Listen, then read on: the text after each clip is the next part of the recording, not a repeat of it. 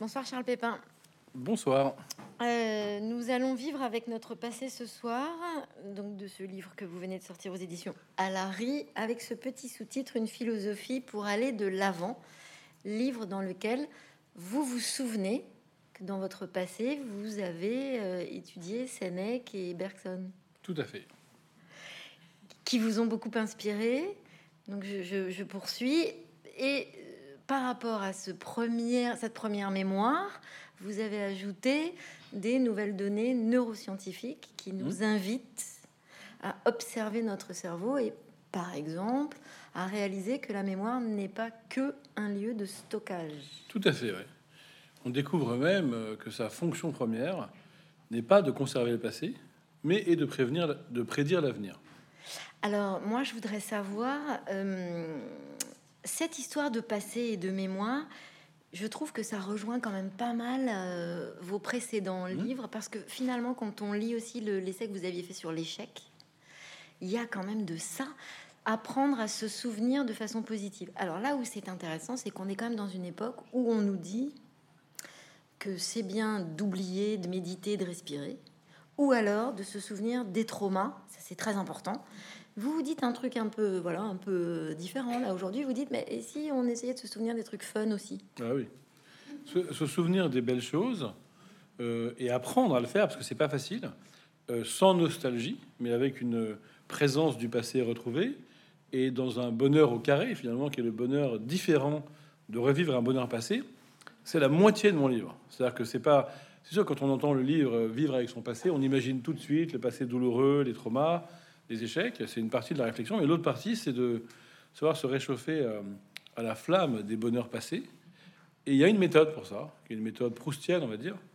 Euh, et effectivement, euh, j'ai entendu dans votre question aussi, votre première question, une sorte d'agacement à, l'égard de l'injonction aujourd'hui à, être pleinement présent.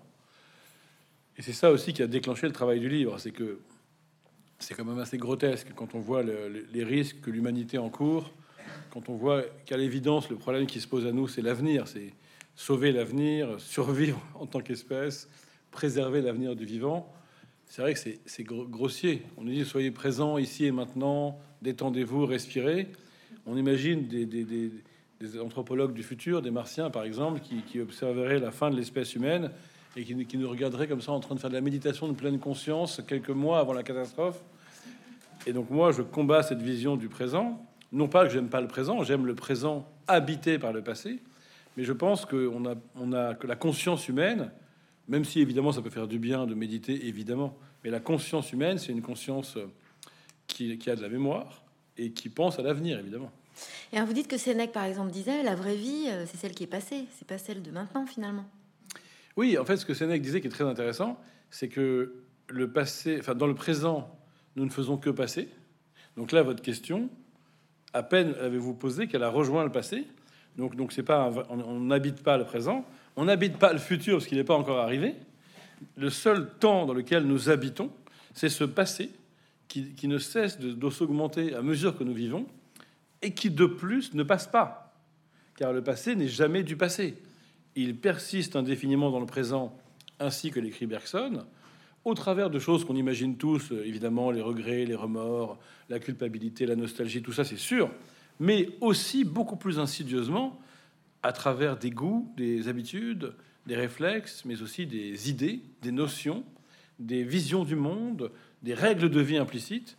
Et bien, comme tout cela est présent en nous, on peut le travailler. Et donc, par exemple, là, si vous regrettiez votre réponse qui est passée, Parce qu'elle est, elle est pas bien Ouais.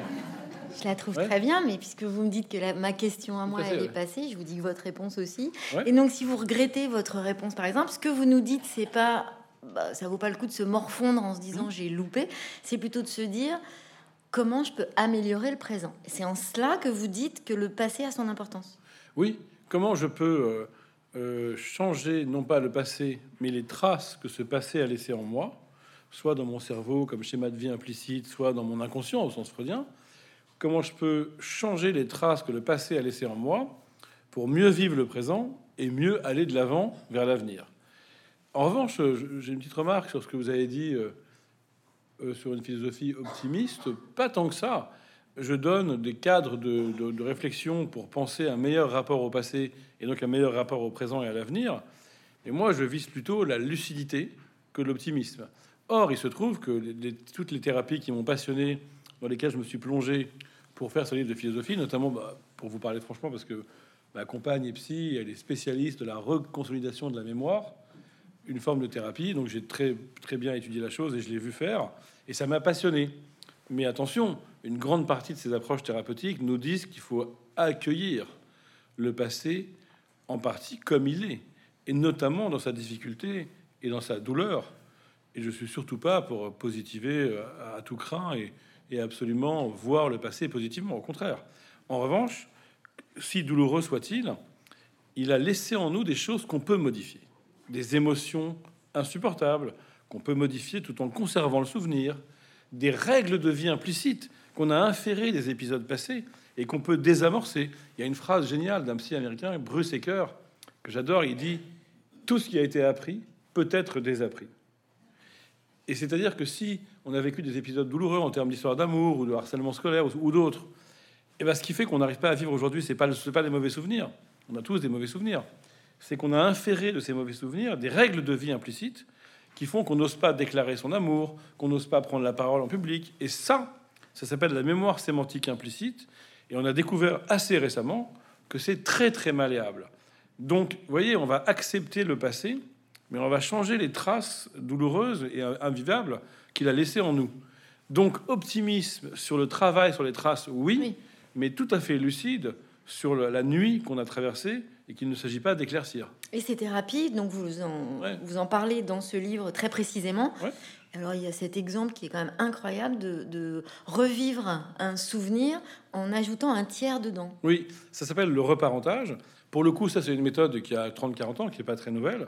Mais euh, si je décris la chose, vous allez comprendre. Mais avant de la décrire, je voudrais expliquer pourquoi c'est possible concrètement. Quand vous vous souvenez, euh, vous allez chercher le souvenir dans ce qu'on appelle la mémoire de long terme, et le souvenir est retravaillé dans ce qu'on appelle la mémoire de court terme, qui s'appelle aussi mémoire de travail. Et quand il est retravaillé, après il est renvoyé dans la mémoire de long terme en ayant été remodifié, en partie réécrit en fonction des affects du présent, des désirs du présent. À chaque fois qu'on se souvient, on change le souvenir. Juste, c'est comme ça, c'est pas un jugement de valeur, c'est un fait scientifique. On ne change pas complètement. Du coup, si vous avez vécu un épisode très douloureux, eh bien, il y a des thérapeutes qui vous proposer de le revivre en, imagination, évidemment, en thérapie, et de faire intervenir dans cette scène du passé un personnage du présent bienveillant, votre amoureux d'aujourd'hui, votre frère, votre grand-père, votre mère, qui va rectifier la scène en prenant à partie la personne qui vous a fait du mal, harcelé, si bien que ce souvenir nouveau va aller dans la mémoire de long terme. Et l'idée qui est révolutionnaire, c'est que le cerveau limbique, le cerveau émotionnel, ne va plus, dans l'avenir, faire la différence entre le vrai souvenir vécu il y a 40 ans et ce nouveau souvenir comme implémenté au fond du cerveau. On sait très bien intellectuellement que cette scène de reparentage n'a pas eu lieu, mais elle va produire des effets bénéfiques dans la mémoire de long terme. Et ça, c'est très très documenté. Le reparentage en thérapie des schémas, ce dont vous parlez, pour le coup, contrairement à d'autres thérapies qui sont trop récentes, celle-là, elle est assez prouvée. Donc il y a de, grandes études avec des milliers de cas, des gens qui racontent, voilà, j'ai essayé de m'en sortir avec cette scène traumatique, elle est revenue, elle est revenue. J'ai fait 10 ans de psychanalyse, moi je suis très freudien, j'ai fait 20 ans de divan, dans tous mes livres je parle de Lacan, mais là, il y, a des, des choses qui résistent à la psychanalyse. Il y a plein de gens qui disent, mais quand je dis plein de gens, c'est beaucoup, beaucoup, c'est pas 100 personnes. En fait, j'ai fait deux, trois séances de reparentage et ça va mieux. C'est-à-dire que, comme si ce nouveau souvenir euh, recréé en imagination en thérapie, il n'allait pas créer le refoulement de la vérité du vrai souvenir, mais lui faire un peu d'ombre, entrer en concurrence, lui prendre un peu de place. Alors c'est un peu bizarre, et je vous avoue que quand je m'entends parler, ça m'inquiète un peu. Parce que moi, au début, j'étais un peu comme vous, je vous connais, vous êtes très littéraire. Je, je trouvais ça un peu mécaniste, ça me plaisait pas. Et j'étais un peu contre ce genre de méthode. Moi, je viens de Spinoza, Freud, Lacan. Ça, ça me plaît pas l'idée de, se manipuler son cerveau et d'envoyer un faux souvenir. Ça ne me plaît pas. Simplement, je me suis plongé dedans. Mhm. J'ai fait une enquête et j'ai changé. J'ai découvert un continent nouveau. Et j'étais d'ailleurs assez surpris que ces thérapies soient très peu connues. Et qu'on reste encore à les ressasser sur euh, des choses avec des mêmes méthodes d'il y a un siècle, il y a 50 ans. Et là, alors je me suis dit, voilà, le livre que je comptais écrire, où je comptais dire le passé, c'est du passé, il y a donc qu'à l'accepter, à faire la paix avec lui dans un geste un peu stoïcien, cette thèse ne marche plus. Parce que les découvertes nouvelles en neurosciences et en psychothérapie montrent qu'on peut quand même intervenir beaucoup dans le passé et que on fera la paix avec lui après. Quand d'abord on aura vu ce qu'on peut recomposer, ce qu'on peut réécrire, mais ça ne veut pas dire, c'est surtout pas du déni. Ça, n'est pas incompatible avec l'accueil de ce qui a eu lieu. Mais moi aussi, je vous connais, je vous fais confiance. Hein. Ah, bien. Et euh, donc, ça veut, finalement, ça veut dire, quitte à se souvenir, autant essayer de bien se souvenir. Tout à fait, c'est ça, bien se souvenir. Et faire la part des choses entre des épisodes vécus qu'il faut accueillir comme ils sont et ceux qu'ils ont laissés en moi, que je peux réinterpréter, réécrire, remodeler. Ce qui est intéressant dans votre livre aussi, c'est que vous dites que maintenant, les progrès de la neuroscience nous permettent de voir à quel endroit, hop, Alors oui, vous avez raison. Ce que je vous ai dit est possible pour une raison un peu technique, qui est que nous avons non pas une mémoire, mais cinq mémoires, qui fonctionnent différemment dans le cerveau. Et que la mémoire des épisodes vécus, qu'on appelle la mémoire épisodique, elle est grosso modo localisée, enfin, pas les souvenirs, mais la fonction qui les rappelle, elle est localisée quelque part dans le cerveau et elle obéit à un fonctionnement. Et ça, c'est les épisodes vécus. Mais les règles de vie implicites qu'on en a retirées, ce qui nous empêche de vivre, c'est la mémoire sémantique implicite et elle fonctionne autrement.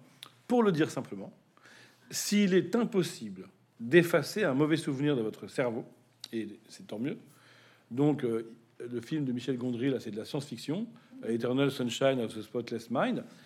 Donc, je répète, s'il est impossible d'effacer un mauvais souvenir de votre cerveau, il est possible d'effacer la règle de vie handicapante que ces mauvais souvenirs ont créée dans l'autre mémoire qu'on appelle la mémoire sémantique implicite. Et ça, c'est quand même assez nouveau. Mais attention, on n'a pas attendu ces, découvertes pour le savoir. La vie nous a souvent enseigné ça, qu'on avait une mauvaise image de soi en raison de mauvaises expériences amoureuses, que finalement on rencontre l'amour, on, a la chance d'être aimé, et on change son idée de l'amour. Donc, on n'a pas besoin de ces thérapies pour le faire. La vie s'en chargeait souvent. Et puis aussi, des bons psychanalystes freudiens ou lacaniens, c'est exactement ce qu'ils font. Les psychanalystes classiques. Ils font parler le patient sur le divan et soudain, il entend qu'il pense un truc qui est erroné, qui est une généralisation abusive, il l'entend dans son corps et son émotion, et il arrête d'y croire. Donc c'était déjà le cas. Mais la différence, c'est que maintenant, c'est de la science. C'est que c'est mesuré et qu'il y a des nouvelles méthodes qui le font plus concrètement et plus rapidement. Ce qu'on appelle la thérapie de la cohérence. On ne peut pas entrer dans le détail, c'est un peu technique. Mais ce que je voulais vous dire, c'est que la vie nous a déjà dit qu'elle pouvait faire ça. La psychanalyse aussi, quand elle est efficace. Mais là, c'est rationalisé, c'est devenu une méthode, un outil en fait, plus, plus précis. Et donc quand j'ai découvert ça, je me suis dit, mais alors, ça change la philosophie du passé. Parce que ça veut dire que le passé, qu'est-ce, que c'est si ça n'est pas du passé? Qu'est-ce que c'est si ça n'est plus du passé? Eh bien, ma proposition dans le livre, c'est que c'est comme une partition qu'on peut en partie rejouer. Mais il y a quand même une partition. C'est comme un texte qu'on peut un peu réécrire, mais il y a quand même un texte. C'est comme une matière qu'on peut un peu remodeler, mais il y a quand même une matière. Et tout l'enjeu du livre, et c'est un livre que j'ai mis du temps à écrire, j'ai un peu galéré, j'ai eu du mal à trouver le ton, et puis j'ai fait une enquête dans un domaine que je connaissais pas bien, qui est, qui est un domaine scientifique, c'est de trouver la dialectique entre l'accueil et l'intervention, entre l'acceptation et la réécriture. Euh, qu'est-ce qu'on fait de la mémoire imaginaire alors? C'est-à-dire celle qui fait qu'on a tous des souvenirs, non pas parce qu'on les a vécus, mais parce qu'on nous les a racontés et qu'on finit par faire sien. Et on a surtout des faux souvenirs, en lesquels on croit dur comme fer, mais qui n'ont jamais eu lieu. Souvenez-vous de ce déjeuner de famille, là, où vous racontez votre souvenir, et puis votre mère, votre frère vous dit, mais en fait, t'étais pas là. Ça arrive tout le temps. Donc en fait, c'est un faux souvenir. Eh bien, ce qu'on fait, c'est qu'on comprend que les souvenirs sont pas fiables, on comprend qu'ils ne sont pas objectifs, et il faut les considérer comme des indices. Donc, il faut enquêter, il faut vérifier, il faut recouper, euh, chercher des traces, des archives, des photos, des vidéos, des témoignages, et être dans une logique d'enquêteur par rapport à son propre passé. C'est-à-dire ni être dans l'illusion que le passé n'existe pas et qu'on peut s'inventer comme ça, ni croire en sa mémoire, ni croire qu'elle dit la vérité. Entre les deux, c'est un peu compliqué, c'est pour ça que c'est un livre de philo, c'est une logique indiciaire. Et ce que j'invite chacun à devenir, c'est comme un enquêteur curieux de son propre passé, soupçonneux, curieux, qui sait que son passé a des choses à lui dire, mais que ça se déchiffre, que ça se décrypte, que ça n'est pas clair, et qu'il va falloir s'en occuper au fond. Voilà, c'est une sorte de sagesse, s'en occuper, Oui, alors, s'intéresser à soi. Alors, attendez, à propos de ça, j'ai noté un truc que je, je, je voulais vous, nanana, vous soumettre, et c'est par là, pardon. Euh, quand vous dites, euh, oui, c'est ça, nous sommes notre passé, mais attention de ne pas le laisser faire de nous ce qu'il veut non plus. Oui. C'est-à-dire que nous ne sommes pas déterminés par notre passé. Notre essence n'est pas dans notre passé. Euh, mais en revanche, nous sommes traversés par lui. Pour le dire un peu plus concrètement, évidemment que nous sommes ce que notre passé a fait de nous. Nous sommes la manière dont nos expériences passées nous ont transformés, mais nous pouvons toujours transformer à nouveau la manière dont la vie nous a transformés. En fait, vous nous invitez à être actifs et quelque part à prendre un peu de distance aussi sur cette. Ah bah oui, il s'agit- de prendre de la distance, mais la bonne distance. Parce que trop de distance, ça va pas. On fait comme si c'était pas son- sa vie à soi, pas son histoire à soi, et on va, on va perdre son, son identité. Et trop peu de distance, c'est je suis collé à mon passé. Et, et je, par exemple, je vais vous donner un exemple de quelqu'un qui est collé à son passé. Vous êtes prêts? Bonjour, HEC 2001. Vous voyez? Ça, c'est un exemple collé à son passé. Ouais, Ou alors, ça sent euh, vécu. ou alors c'est sûr, c'était mieux avant. Et ben là, on est collé. C'est-à-dire qu'on on croit qu'on sait ce que c'est que le passé et on laisse son passé nous définir. Mais ma proposition, elle tient en une phrase simple. Je suis en, effet ce que mon passé a fait de moi, mais l'histoire n'est pas terminée et je ne suis pas simplement cela. Je peux le transformer. Je peux toujours transformer la manière dont le passé m'a transformé. Évidemment, sauf dans le cas de la mémoire traumatique, qui a pour caractéristique d'être figé et de, de montrer que ce mouvement de la vie est- s'est arrêté. Dans la mémoire traumatique, on n'arrive plus à transformer la manière dont la vie nous a transformés. Si vous avez lu le très, très beau texte et très dur de Neige Sino, Triste Tigre, elle le dit mot à mot. Elle dit voilà, je sais que l'humanisme, c'est de penser qu'on peut transformer la manière dont la vie nous a transformés. D'ailleurs, ça m'a troublé parce qu'on a sorti nos livres au même moment. Il y a les mêmes phrases. Et on trouve, j'avais l'impression de lire des phrases que j'avais écrites mot à mot, on, s'en- est parlé d'ailleurs, où elle écrit euh, Le passé nous a transformés, et quand on vit normalement, on transforme cette transformation. Donc le même champ lexical. Elle dit, sauf que dans mon cas, qui a été abusé et violé par mon beau-père de 9 à 14 ans, c'est tellement. Il m'a tellement humilié, il a tellement voulu, dans une logique de pouvoir, me détruire, que je ne peux plus transformer cela. C'est une mémoire traumatique. Ma conviction étant que dans son cas, elle arrive quand même encore à transformer grâce à ce livre. Oui. Mais ça, c'est un autre débat. Et ce que je veux dire, c'est que, à part dans le cas de la mémoire traumatique, on remet du mouvement. Et, si, et figurez-vous qu'il y a plein de gens qui ont vécu des choses très dures et qui arrivent à n'être pas simplement ce que leur passé a fait d'eux, notamment leur passé de victime. Quand vous avez Georges Semprin, Dont vous parlez dans ce livre. oui, bien sûr, qui sort de- des camps ou Simone Veil, ils disent ça. Ils disent évidemment que nous sommes victimes, mais nous ne sommes pas définis par ce caractère de victime.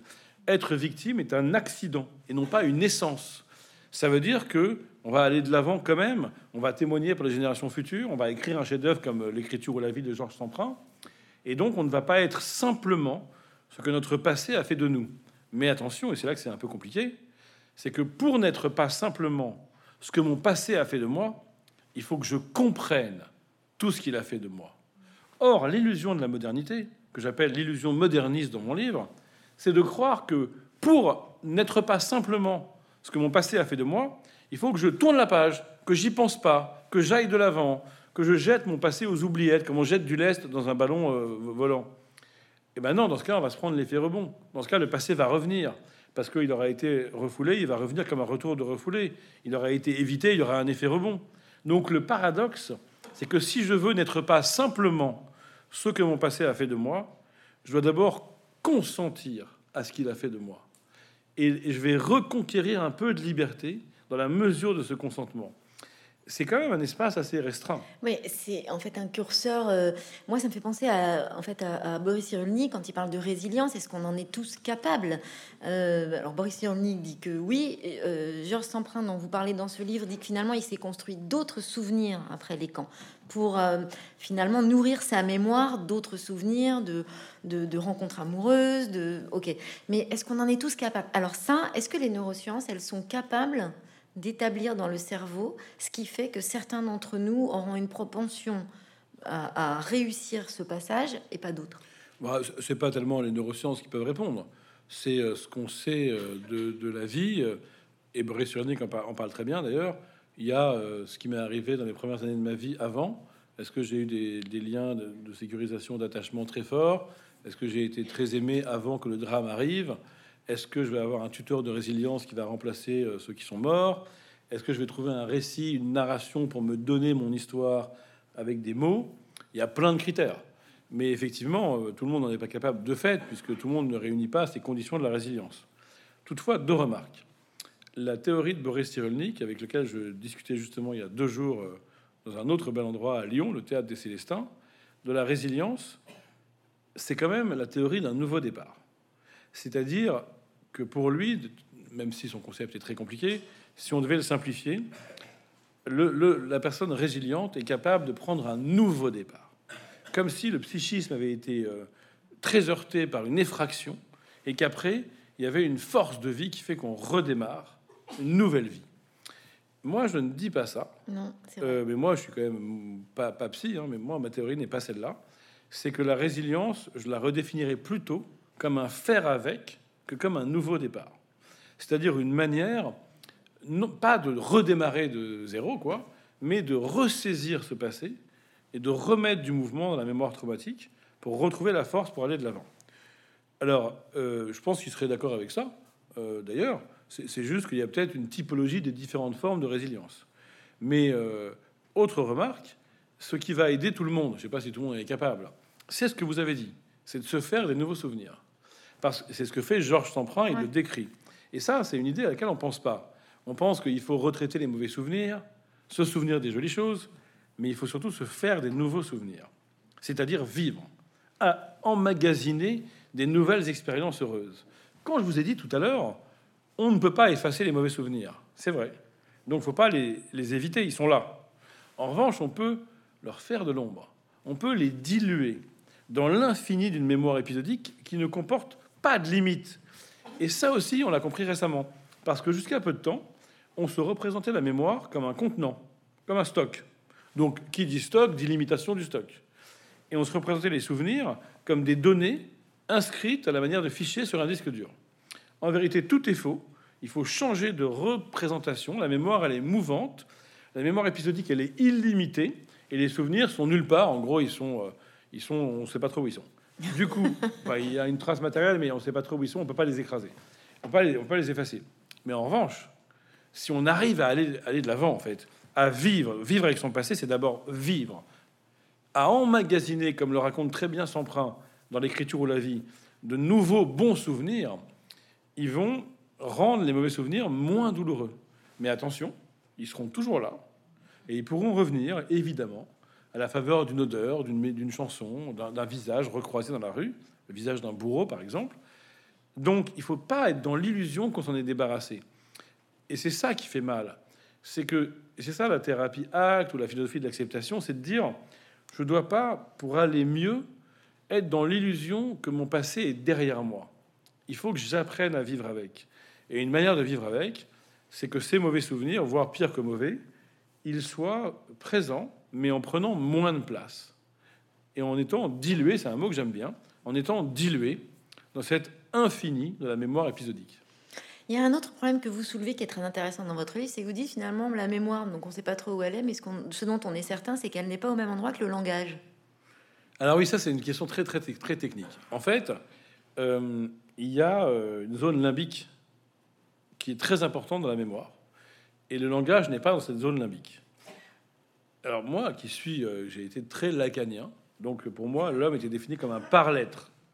Ça voulait dire que tout est lié à la, parole, et notamment ce qu'on va régler comme problème, c'est par la parole. C'est ça la psychanalyse. hein. Et là, c'est très troublant, et c'est pour ça que c'est un livre de perturbation pour moi, de bouleversement. C'est qu'en fait, ces nouvelles thérapies articulées aux découvertes des neurosciences nous montrent qu'il y a des choses qui sont dans l'ère pré-langagière, notamment les émotions associées aux souvenirs. Et dans ce cas-là, c'est pas en en parlant qu'on va, qu'on va atteindre ces émotions et, s'en libérer. Il y aurait même un risque qu'à trop en parler, on les on, ressasse et qu'on ne s'en libère pas. Du coup, qu'est-ce qu'on fait de ça? Et là, la science n'est pas assez développée, on ne sait pas trop. Moi, je pense quand même qu'en vérité, contrairement à ce que disent les neuroscientifiques aujourd'hui, il y a sûrement, on ne connaît pas tout du cerveau, il y a sûrement encore une relation qu'on ne connaît pas entre la zone limbique du cerveau et le langage. En fait, tout est lié dans le cerveau. Et puis, euh, on ne connaît pas tout. Donc moi, j'ai quand même l'impression que ça fait du bien de parler, dans tous les cas, et que parler de son passé est quand même une des meilleures façons d'apprendre à vivre avec. Mais le risque, et j'ai pas la réponse à tout, c'est que en parler produise non pas une libération, mais une rumination, non pas une délivrance, mais un ressassement. Et c'est vrai que c'est un risque. Dans votre livre, vous soulevez le fait aussi qu'on peut en parler, mais peut-être en en parlant euh, autrement, c'est-à-dire euh, il m'est arrivé ça et ça a été catastrophique. Mmh. finalement, qu'est-ce que j'ai réussi à faire après? C'est-à-dire se souvenir aussi de euh, la force qu'on a eue à un moment donné ou à un autre, du moment où on a réussi à parler, enfin, de se souvenir pas seulement de l'événement, mais du décorum qu'on a mis autour. Oui, c'est ça. Parce que dans les deux cas, que ce soit un mauvais souvenir ou un souvenir heureux, en fait, c'est en insistant dans le souvenir qu'on va comprendre des choses. Je prends l'exemple d'un bon souvenir, si vous voulez bien. Le bon souvenir, parfois, il revient et il est désagréable. C'est incroyable. C'est-à-dire qu'on a vécu un truc heureux, un mariage heureux, maintenant on a divorcé, une, un super boulot, maintenant on est à la retraite, euh, une nuit d'amour fabuleuse, maintenant on a une misère sexuelle.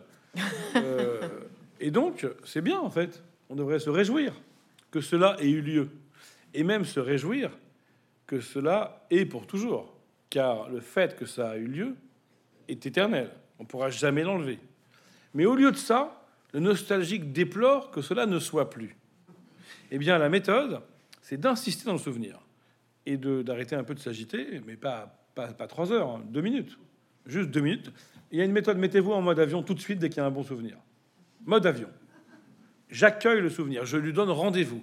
Et là, je vais m'apercevoir que ça revient, que je ne me souvenais pas de ce détail. Ah, il y a un détail qui arrive. Et cette sensation en appelle une autre. Et cette impression en appelle une. Et soudain, c'est ce que montre Proust dans, ses réminiscences. Là, je vais vous faire une confidence. J'ai commencé par faire un contresens.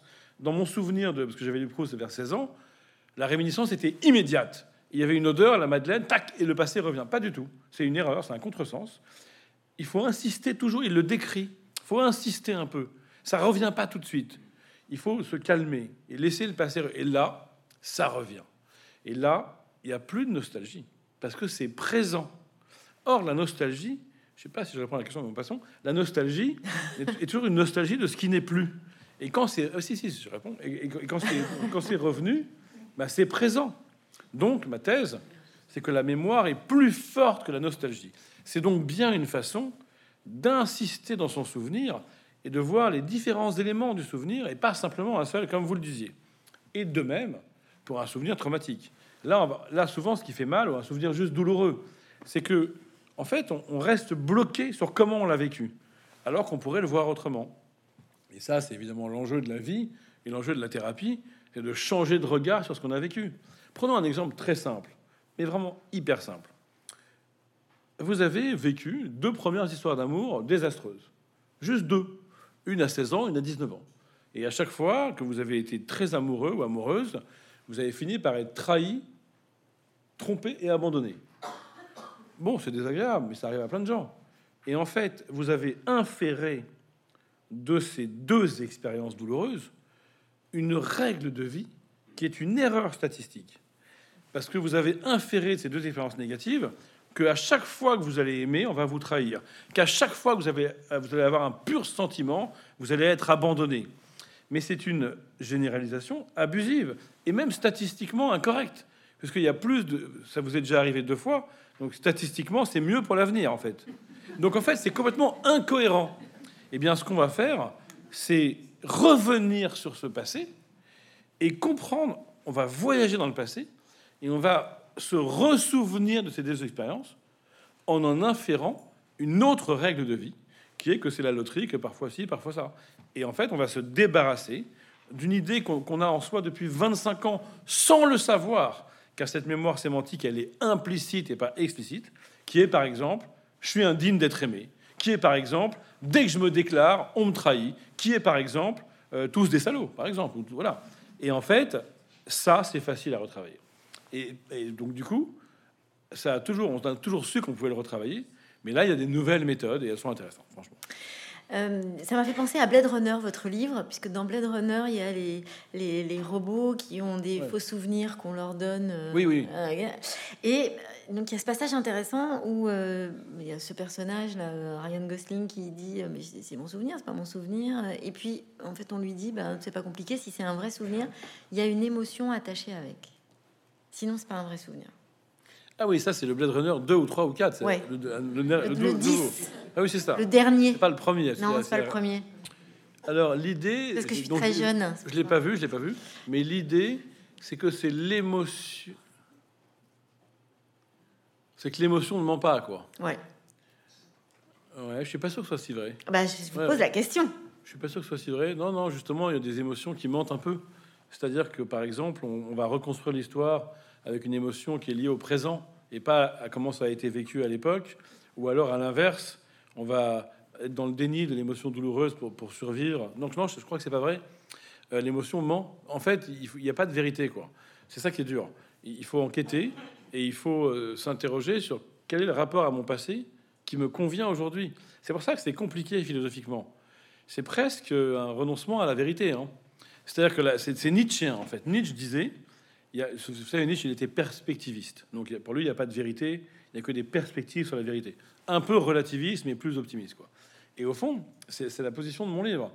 C'est quel est le rapport à mon passé qui va me faire aller de l'avant?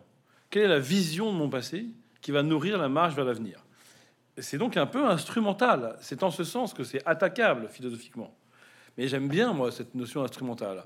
En fait, euh, peu importe la vérité du passé, on voit bien sur le passé national que personne n'est d'accord, que chacun projette ses attentes, ses désirs, ses fantasmes. En fait, c'est comme ça. C'est la mémoire, c'est la vérité de la mémoire. Elle n'est pas fiable, elle est pleine de préjugés, pleine de visions rétro rétrospectives. Du coup, ma, pro- ma- ma- proposition hein, c'est de dire il faut que c'est ce que tu en fais qui compte. Mais attention, sans être dans le mensonge, sans être dans l'invention. D'où la notion d'enquête et de vérification et de croiser les indices et de les recouper. Et alors, justement, vous dites justement la mémoire nationale. Alors, qu'est-ce qu'on fait de la mémoire collective? Eh ben, on trouve des consensus pour ne pas trop se taper dessus, mais on conserve nos désaccords. C'est sûr que quand vous êtes un conservateur et que vous regardez le la même période de l'histoire de France que quelqu'un de la cancel culture, ben, vous n'allez pas voir la même chose. Donc en fait, on se calme, on est doux, on est souple, parce qu'on comprend qu'on on ne peut pas être d'accord, qu'on va projeter, qu'on va réinterpréter. Et, on arrête la crispation, on arrête de jouer son identité sur une relecture du passé, puisqu'on comprend philosophiquement qu'elle est, est une réinterprétation en fonction des désirs du présent et des attentes du présent et des fantasmes. Donc ma proposition, c'est qu'on se calme, on arrête de s'insulter, on arrête de jouer son identité sur n'importe quel débat, sur n'importe quelle date du passé, et on se demande comment on fait collectivement pour faire une nation ensemble avec ces interprétations différentes, pour faire une délibération intéressante. On prend quand même un peu de consensus quand il y a des vérifications historiques possibles, il y en a, et puis surtout on se demande comment on va de l'avant.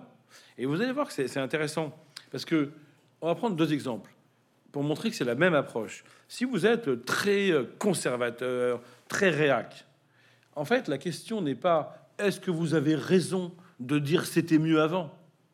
C'est dans quelle mesure le fait de penser que c'était mieux avant vous rend vivant maintenant et capable de fonder de l'avenir.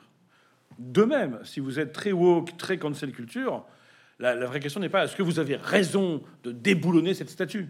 C'est dans- quelle mesure l'acte d'effacer une référence vous permet de vivre aujourd'hui et d'aller de l'avant? Et on s'aperçoit que dans les deux cas, ça peut être intéressant. Simplement, il faut trouver la bonne distance. Si on déboulonne une statue rageusement, il faut en construire une autre. C'est l'usage nietzschéen du marteau. Nietzsche disait c'est bien de détruire avec un marteau, mais il y a trois usages du marteau toujours un usage de reconstruction, avec le marteau avec lequel j'ai cassé, je, je, plante des clous pour construire une nouvelle maison. Donc si j'ai déboulonné une statue, très bien, mais j'en propose une autre, par exemple. Et puis un usage du, marteau, troisième usage, le marteau du gastro-entérologue psychologue, qui tapote le ventre et qui entend les instincts cachés. C'est-à-dire, qu'est-ce que tu as dans le fond du ventre quand tu déboulonnes une statue? Tu le fais pour créer un monde meilleur ou tu le fais par vengeance, par rage et par ressentiment? Et donc, dans ce cas-là, on va faire pareil avec le réac. En fait, on va prendre, Zemmour, on va lui tapoter le ventre avec le marteau. On entend quoi là? Un petit gargouillis un peu crade, un peu petit quand même. Et là, on va se dire, on peut se tourner vers le passé, mais de façon créatrice. Et c'est ce que Bergson appelle la récapitulation créatrice. J'ai pris un exemple de Zemmour, c'est injuste, que j'aurais pu prendre un exemple de cancel culture aussi. Hein. Mais ce que, je veux dire, c'est que c'est la même approche. C'est que il faut trouver la juste distance, sans crispation, et avec cette lucidité qui fait qu'on sait que c'est de la réinterprétation.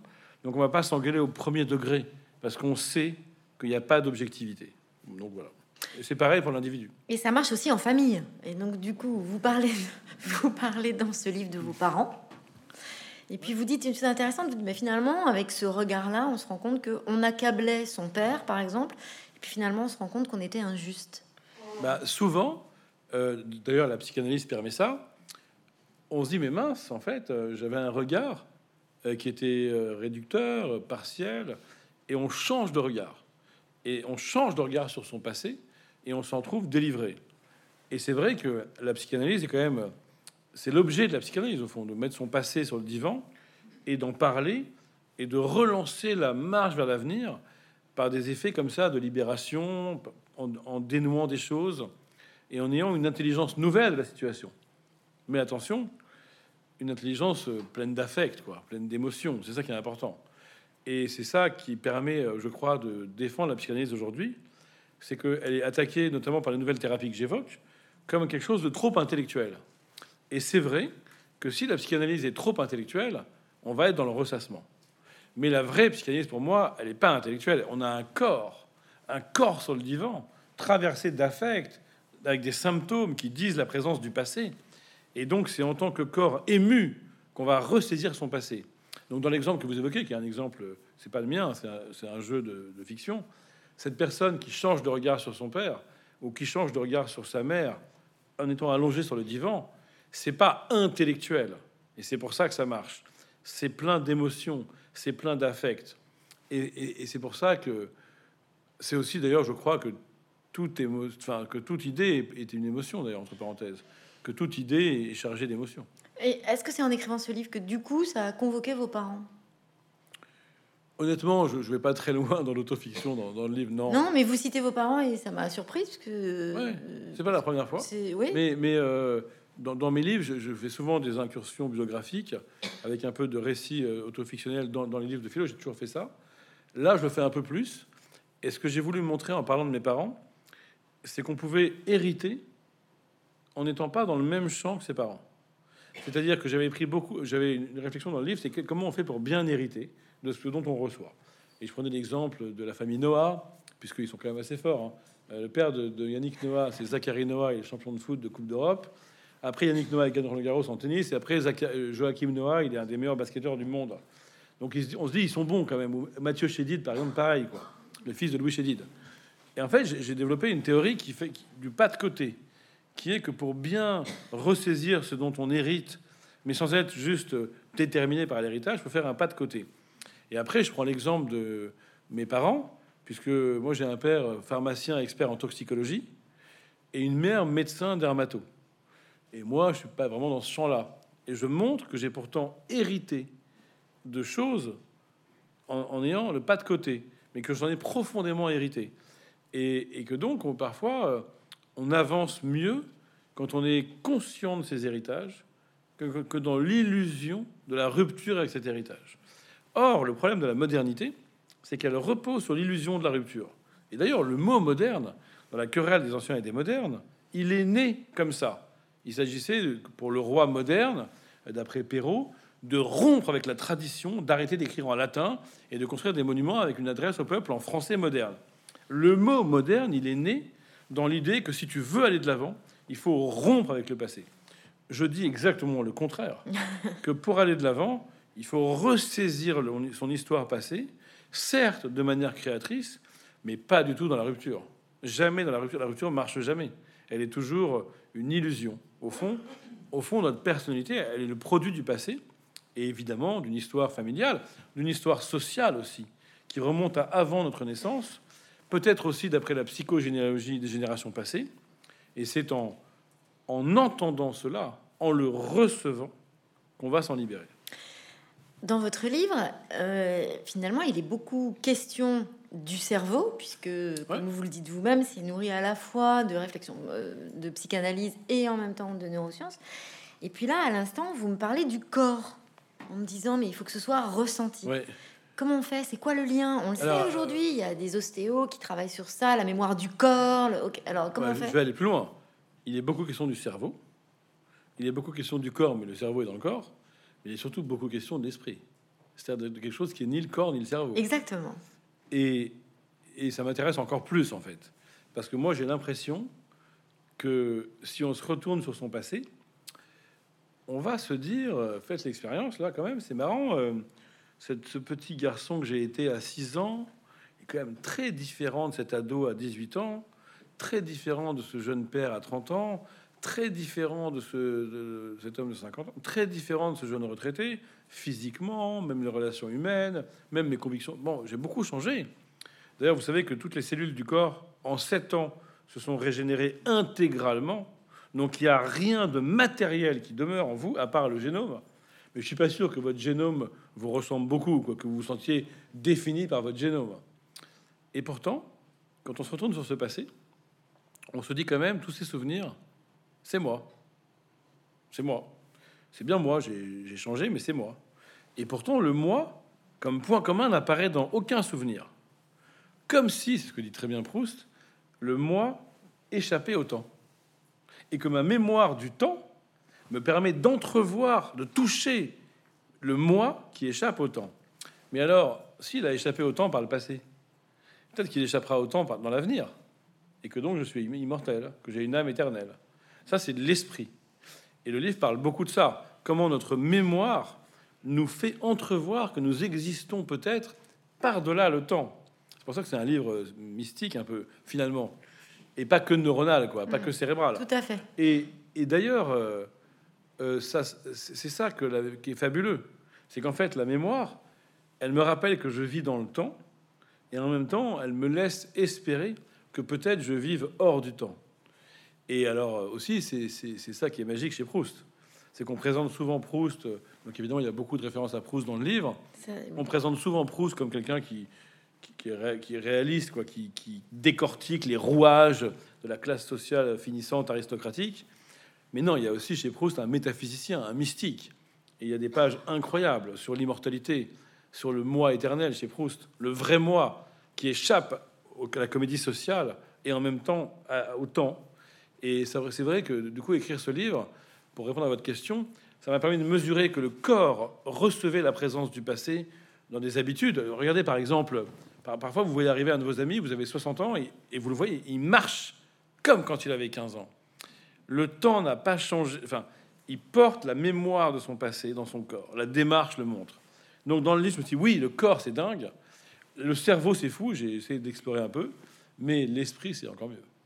C'est la raison qui fait que, par exemple, on vieillit tous et puis on, a bien conscience que notre corps change, mais pas notre esprit. D'ailleurs, on se voit pas vieillir quelque part? Alors vous êtes, euh, oui, c'est amusant ce que vous dites, que peut-être si on si on, voit pas qu'on vieillit, c'est parce qu'on a le, contact avec ce moi.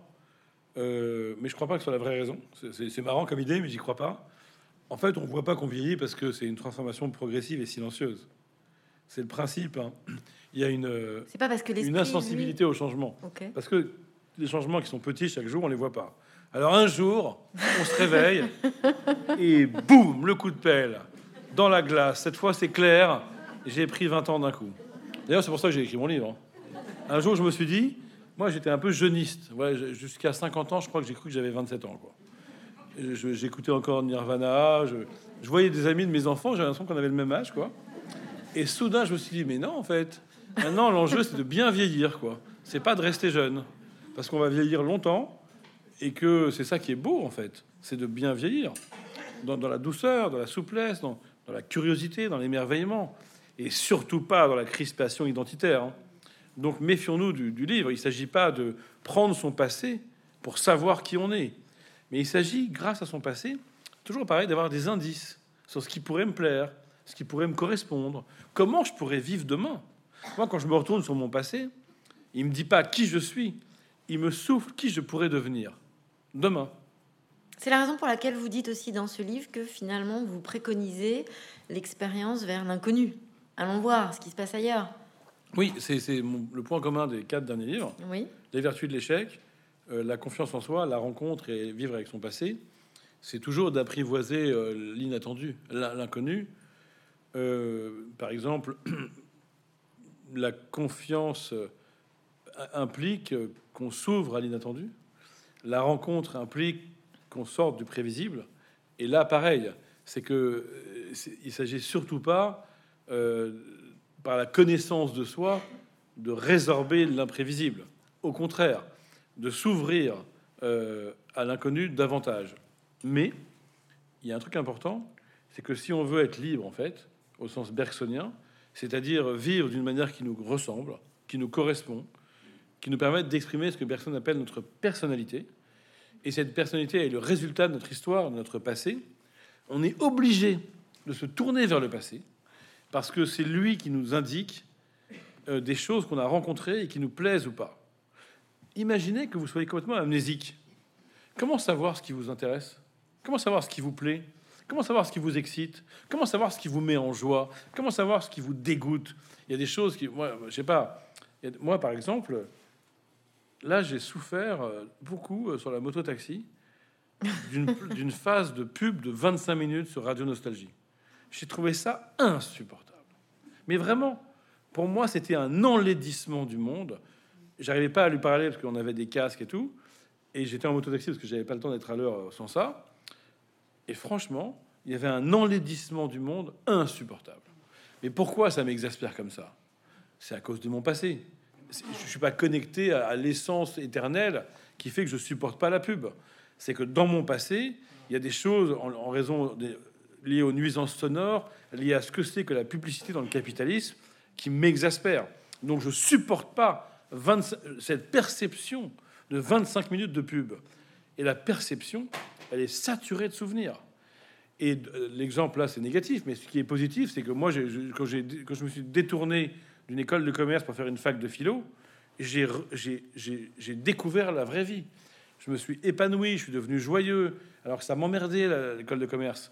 Et eh ben ça, c'est un indicateur sur ce qui me correspond. En fait, notre passé, il est plein d'indices dont on doit prendre compte pour être heureux et pour construire son avenir.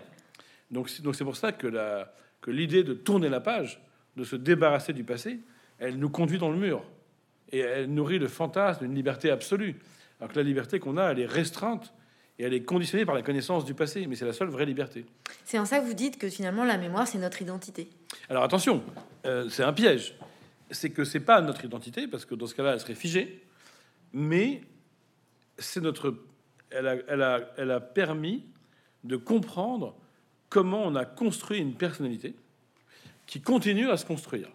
Et l'idée de Bergson, c'est la récapitulation créatrice, c'est que notre personnalité, c'est ce mouvement par lequel on va de l'avant tout en étant tout ce que notre passé a fait de nous.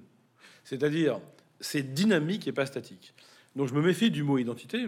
Je suis d'accord avec l'idée. Il faudrait trouver un meilleur mot. Je pense que le meilleur mot, c'est personnalité en mouvement. Ma personnalité, elle est le produit du passé, mais elle va de l'avant. Et d'ailleurs, il y a une très belle phrase de Bergson. Je peux pas, j'ai peur de faire tomber le micro, mais, vous pouvez la lire. Elle est sur le rabat du livre. Il y a deux rabats et il y a une citation de Bergson. Ouais, merci. Et vous allez voir, parce que c'est, il parle mieux que moi. Vous allez voir. Écoutez bien. Ah vous avez bien bossé. écoutez bien, Henri Bergson. Hein. J'ai mis sur le rabat tellement je trouvais ça beau un, mouvement en avant continuel qui ramasse la totalité du passé et crée le futur, telle est la nature essentielle de la personne. c'est sublime. C'est pas mal, mais vous, vous avez dit, je trouve c'est pas mal non plus. Vous écrivez heureux ou malheureux. Notre passé ne cesse de revenir. Il nous faut vivre avec pour nous ouvrir à la poursuite de l'exploration de qui nous sommes. C'est pas mal non plus. Ouais, c'est pas mal. Hein, c'est pas mal, c'est pas mal. Mais c'est pas dans le livre, si? Euh, J'ai une dernière ah question quand même, euh, Charles Pépin, puisqu'on arrive euh, au bout. Qu'est-ce qu'on fait de la mémoire quand, par exemple, les gens qui sont amputés d'un membre et qui ont la sensation d'avoir encore mal à ce membre? Ah oui, ça, c'est un cas particulier que je n'évoque pas dans le livre. Je suis pas ultra compétent sur ce, domaine très précis, honnêtement, d'une mémoire euh, très, très bizarre.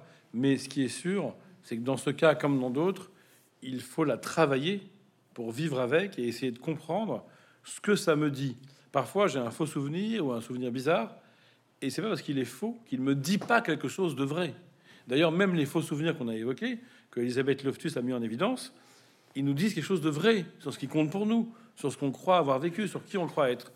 Donc voilà, toujours pareil, une attitude de curiosité, de déchiffrage et d'enquêteur en fait. Et c'est ça qui est. Vous pouvez dire que c'est fatigant, hein, je comprends. Mais au fond, à propos, ça demande une sagesse. Hein.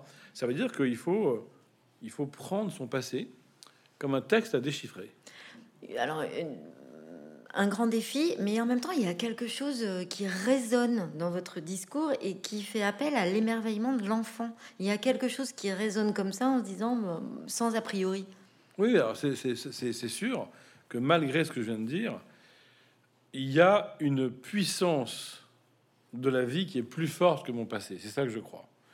Et donc, n'oubliez pas, c'est un peu ce vers quoi vous m'invitez à conclure, qu'il y a un risque de ressassement dès que je m'intéresse à mon passé, même si j'essaye de faire tout bien, de pas être crispé, de pas me laisser définir, il y a un risque de ressassement parce que mon passé c'est le mien et qu'il a produit une vision du monde qui est déterminée par ce passé, enfin pas déterminée mais qui est conditionnée. Du coup, c'est limité. Et donc, euh, évidemment, n'oublions pas, moi j'ai aussi écrit euh, Quand la beauté nous sauve il y a longtemps, que, ou la joie, un roman, que c'est surtout en se décentrant, en en s'intéressant à autre chose, qu'à son passé, notamment à la beauté du monde, aux autres qui ont d'autres passés et qui, grâce à ça, voient le monde autrement, qu'on va, en s'intéressant à son passé, grâce à ce décentrement, éviter le ressassement et pouvoir aller de l'avant. Finalement, euh, ouvrons-nous un peu à autre chose qu'à notre nombril. Ah ben complètement, et c'est la conclusion du livre, et j'explique pourquoi dans toutes les, tous les chapitres, que si vous vous tournez vers votre passé et, votre, et vers l'avenir, ça suffit pas il faut se tourner en même temps vers les autres et le monde. Et c'est pour ça que je prends la métaphore de la passe arrière en rugby, qui, qui, clôt le livre. C'est que les joueurs de rugby, ils vont de l'avant en se tournant vers l'arrière, mm. mais aussi vers les autres. Et c'est la métaphore même du livre. Oui, j'aime beaucoup cette conclusion. Merci beaucoup, Charles. Merci beaucoup.